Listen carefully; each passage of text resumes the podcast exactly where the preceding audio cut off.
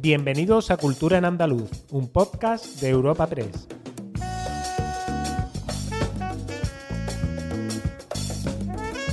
Os damos la bienvenida a una nueva entrega de Cultura en Andaluz, el podcast de Europa Press Andalucía en el que cada semana presentamos las novedades culturales más destacadas. Soy Ana Tatay y a mi lado tengo a mi compañera Carlota Muñoz. Bienvenida Carlota una semana más. ¿Qué tal Ana? ¿Qué temas vamos a ofrecer en esta ocasión, en esta nueva entrega de Cultura en Andaluz? Pues para esta semana vamos a comenzar nuestro podcast con los tintes andaluces que nos dejó la Gala de los Goya, que se celebró este pasado sábado, para continuar con más cine, dando una vuelta por rodajes que, se están haciendo en nuestra comunidad. Luego vamos a cruzar el Atlántico de la mano de Paco de Lucía y pasearemos por el Carnaval de Cádiz para acabar nuestro podcast de la mano de un gran icono gaditano, que es Manolita Chen. Andalucía brilló con luz propia en la última edición de los premios Goya que se celebraron en Valladolid. Nuestra comunidad consagró su excelencia como plató de cine al ser la tierra en la que se grabó parte de la película protagonista de la noche. La Sociedad de la Nieve de Bayona se alzó con 12 cabezones de los 13 a los que optaba. El director defendía en su intervención a la industria española con estas palabras. Porque creo en el cine español y pienso en esta gente que estuvo en la montaña, abandonada, dados por muertos, en, medio de, la nada y pudieron salir porque trabajaron juntos y colaboraron para hacer lo imposible. Y esa es la idea que siempre he tenido yo de nuestra familia del cine español, que juntos, todos, podemos conseguir lo que queramos. Así que, muchas gracias. Andalucía también se hizo oír durante la gala en el plano musical, porque la noche estuvo amenizada con actuaciones con gran acento andaluz, como el particular homenaje a María Jiménez que hicieron las artistas andaluzas Niña Pastori, India Martínez y María José Yergo. Así como la de nuestro almeriense más universal, David Bisbal, que llevó a su terreno Mi Gran Noche de Rafael. Rigoberta Bandini se llevó a casa el Goya a Mejor Canción por Yo Solo Quiero Amor, banda sonora del título andaluz Te Estoy Amando Locamente, y aprovechó la recogida del galardón para hacer un alegato contra la homofobia. Se quiero dedicar sobre todo a, a todas mis amigas y amigos y familiares que forman parte del colectivo, porque esta canción la escribí pensando en ellas y en ellos, porque eh, a todas las han llamado bolleras o maricones en el patio del cole y todas han tenido que, esconder su manera de ser en algún momento por encajar. y acabo. Solo quiero deciros que es para vosotras, mi Tadi, mi Ayu, mi Concha, todas, todas, nunca más vulnerarán vuestros derechos. Gracias. Bueno, Carlota, este resultado en la gala de los Goya no debe tampoco sorprender a nadie, ¿no? Ya que Andalucía es desde hace años pues, uno de los platos de cine más codiciados a nivel mundial. Por eso, y porque las buenas noticias nunca vienen solas, hemos podido saber que el director de películas como Abre los Ojos, Mar Adentro e Hipatia, que es Alejandro Amenábar, ha elegido Sevilla como escenario para su próximo rodaje, que va a ser un biopic sobre Miguel de Cervantes. La capital hispalense consolida así la tendencia de los últimos años que alcanzaron cifras récord en 2023. En este ejercicio, la Oficina de Rodajes de Sevilla contabilizó nada más y nada menos que 235 grabaciones, con un impacto de más de 19 millones de euros. La delegada de turismo del Ayuntamiento de Sevilla, Angie Moreno, explica cuáles son las expectativas de la capital de cara a este 2024. En este año 2024 viene también cargado de, muchísima actividad. Acaba de finalizar, por ejemplo, el rodaje de una producción norteamericana dirigida por Van Lin, que es un prestigioso profesional de VFX reconocido por su trabajo y con títulos a sus espaldas como Avatar o Titanic o Terminator y ya se está rotando Quantica Rave, una compañía musical, una comedia musical de ciencia ficción producida por la productora local La Zanfoña. También este área estará presente en la Berlinale durante este mes de febrero y en el Festival de Cine Español de Ámsterdam durante el mes de abril, con una representación específica.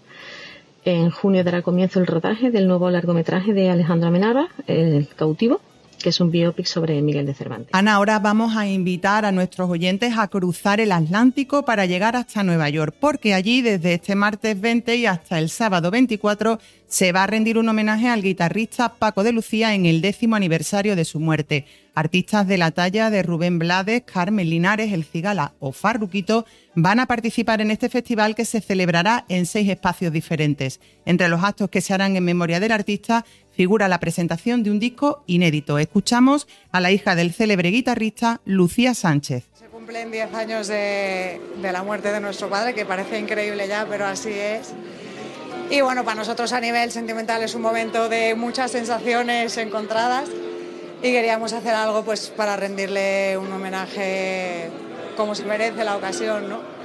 Y él siempre uno de sus propósitos fue llevar el flamenco por el mundo entero, a todos los rincones del mundo, a las sensibilidades más improbables y queríamos pues seguir un poco por ese, por ese camino. Seguimos en el terreno musical, pero esta vez en nuestra tierra, concretamente en Sevilla. La mítica banda ACDC regresa a la capital espalense ocho años después para dar su único concierto en España dentro de su gira europea.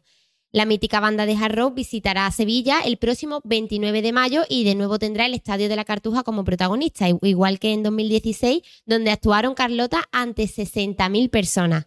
Las entradas van a salir a la venta este mismo viernes, así que no hay que estar atentos que van a volar seguro. Y nos vamos ahora a Cádiz, donde la comparsa de Antonio Martínez Ares, la Oveja Negra, el coro Los Iluminados, la chirigota de los exagerados y el cuarteto Los Cocos de Cádiz obtenían el pasado viernes los primeros premios en sus modalidades del concurso oficial de agrupaciones carnavaleras de 2024. Con este palmarés cerraba el carnaval en el Falla de Cádiz que comenzaba el 9 de enero mientras las coplas que allí han sonado se cantan ahora en la calle durante algo más de una semana. Las fiestas se fueron, vamos, se vieron amenazadas por las lluvias, pero eso no dejó en casa Ana ni a gaditanos ni a visitantes aficionados. Antonio de María es el presidente de Oreca Cádiz. En principio se han llenado, los hoteles se han llenado el fin de semana, un lleno técnico, y la verdad es que la gente también ha disfrutado porque a pesar de que la lluvia aparecía y desaparecía, pero las calles han estado hasta arriba. Bueno, Carlota, pues vamos a cerrar nuestro podcast de esta semana en el Archivo General de Andalucía, que recibía este martes la colección documental de Manuela Saborido, conocida como Manolita Chen,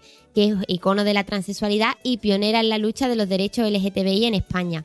La colección, que, será puesta a disposición del público, está compuesta por 21 cajas de documentos, fotografías y material audiovisual y artístico, así como otros enseres del artista.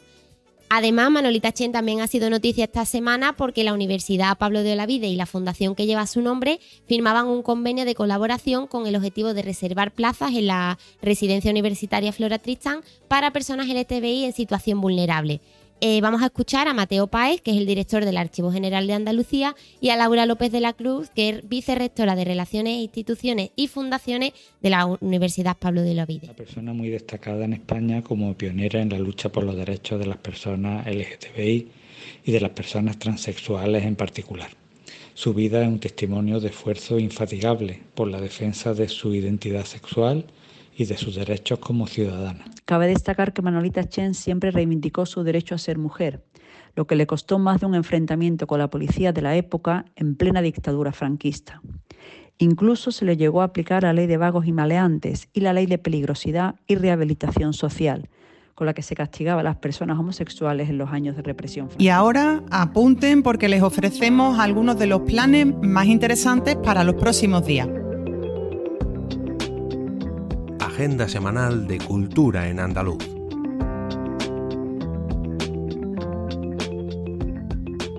Comenzamos nuestra agenda en Almería, concretamente en el Museo de Arte Doña Paquita, que albergará hasta el 31 de marzo la muestra La Chanca de Pérez Siquier, Miradas Cruzadas, que recoge 50 imágenes realizadas en este barrio por el reconocido fotógrafo.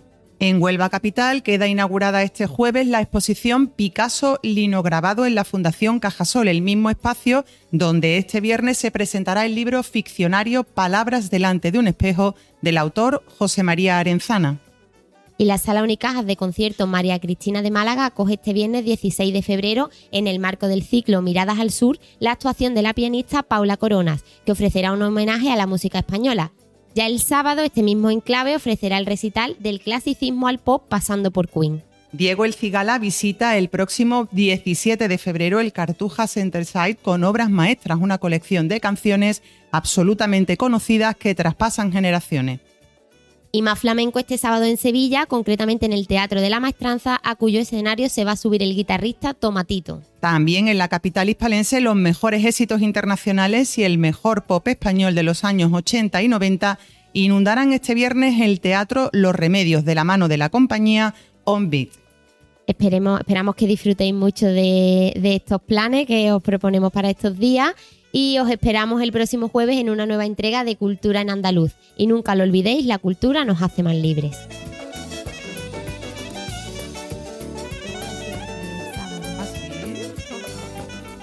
Despedimos esta entrega de Cultura en Andaluz invitando a todos nuestros oyentes a descubrir el resto de episodios de este podcast, así como todo el catálogo de programas de nuestra red a través de europapress.es barra podcast.